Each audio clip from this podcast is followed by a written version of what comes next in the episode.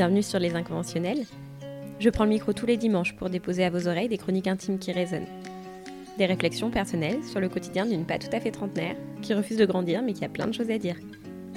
J'essaye de dire tout haut ce que certains pensent tout bas et de raconter ce que j'aurais pu raconter à mes copains pendant un apéro en mangeant une tartine de tarama, sur ce qui nous fait papillonner le cœur et augmenter le rythme cardiaque, sur les histoires qu'on vit et qu'on ne dit pas, et celles qui nous révoltent sans qu'on sache expliquer pourquoi.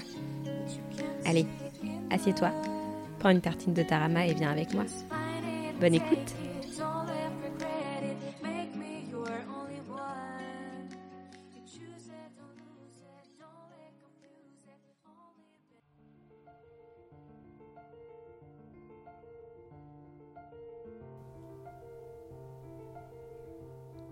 Et toi Tu veux laisser quoi? À la vie, aux gens derrière toi? Quel souvenir? Si on devait faire un éloge de toi, tu aimerais qu'on dise quoi? Cette question, je ne me l'étais jamais posée. À moins de 30 ans, on imagine rarement son départ. On s'imagine avoir encore de belles années devant nous pour être qui on veut, comme on veut, et créer de nouveaux souvenirs. Sauf que sans cette question, on peut continuer encore longtemps à vivre à moitié en rasant les murs. Cette prise de conscience m'a forcé à regarder droit dans les yeux ce que j'avais, ce que j'étais, et quel effluve j'avais envie de laisser derrière moi une fois la porte refermée. C'est dur de savoir quels souvenirs on a envie de laisser danser dans le creux des gens qui sont restés. Est-ce qu'on dirait de nous qu'on était travailleurs, volontaires, fonceurs? Un exemple d'exigence et de réussite professionnelle? Une mère dévouée? Une femme discrète mais sincère? Une femme brillante? Un homme généreux? On a beau vouloir être tout à la fois, on ne peut pas être tout ça en une vie. Il en faudrait plusieurs.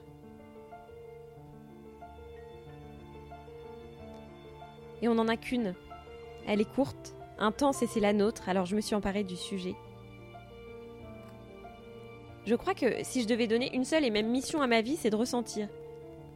De vibrer par les émotions, les ressentis et les moments passés.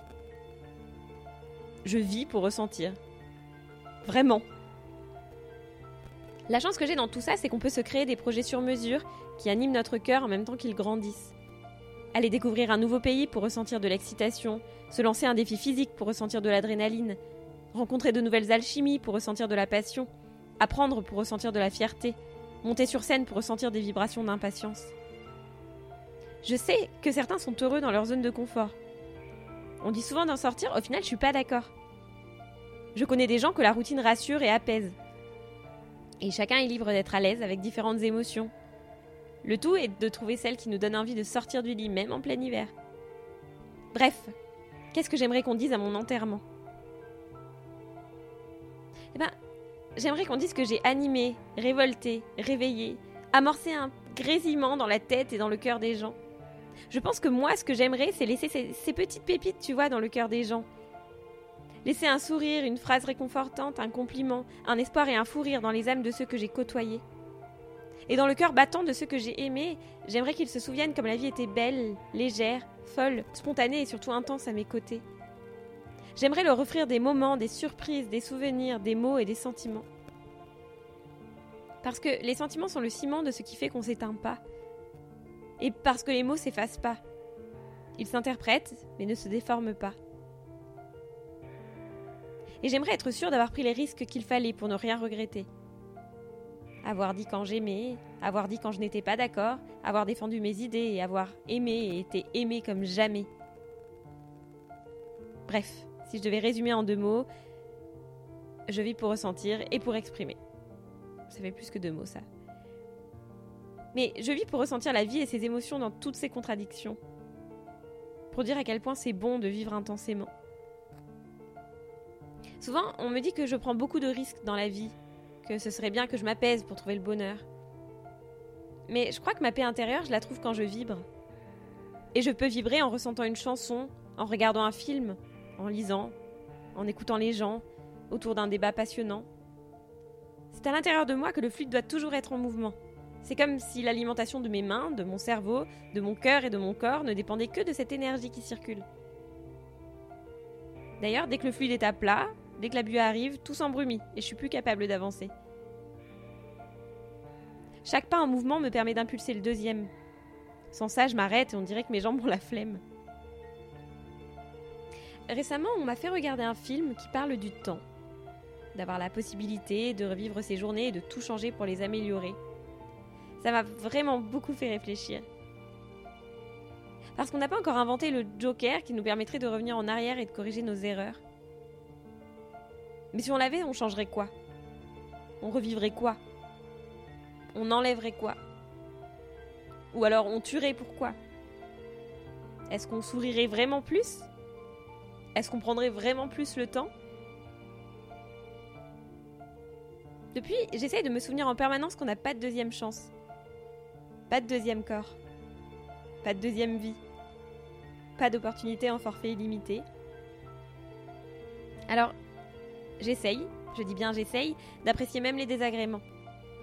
De sourire sous le vent glaçant et de me souvenir que ce 2 février, ce 3 février, ce 4 février de cette année n'existeront plus jamais. Que bientôt le seul mérite qu'ils auront aura été de ne pas être complètement effacés.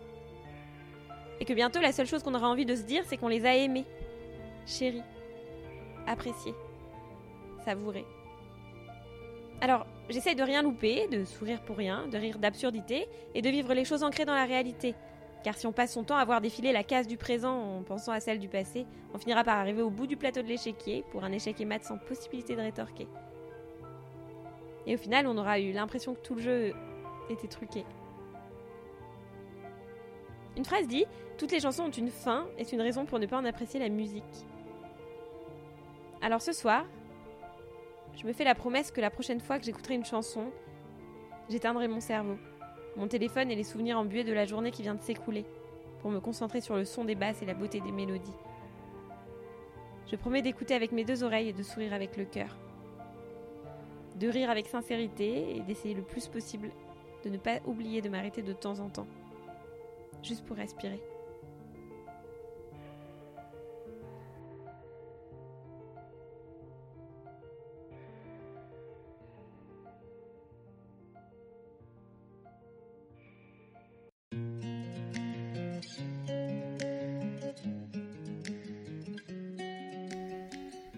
Évidemment, j'ai beau essayer de ne pas faire comme tout le monde, je suis bien dans l'obligation de vous glisser que si vous avez aimé cet épisode, je vous invite à vous abonner aux inconventionnels depuis la plateforme où vous l'écoutez pour soutenir un peu ce que je fais. Si vous avez Apple Podcast et que ces chroniques vous plaisent, n'hésitez pas à glisser un vote 5 étoiles ou un commentaire positif. Dans tous les cas, n'hésitez pas à partager. On se retrouve en coulisses sur l'Instagram Les Inconventionnels. Prenez bien soin de vous et n'oubliez pas de ressentir chaque jour tous les battements de votre cœur. À la semaine prochaine!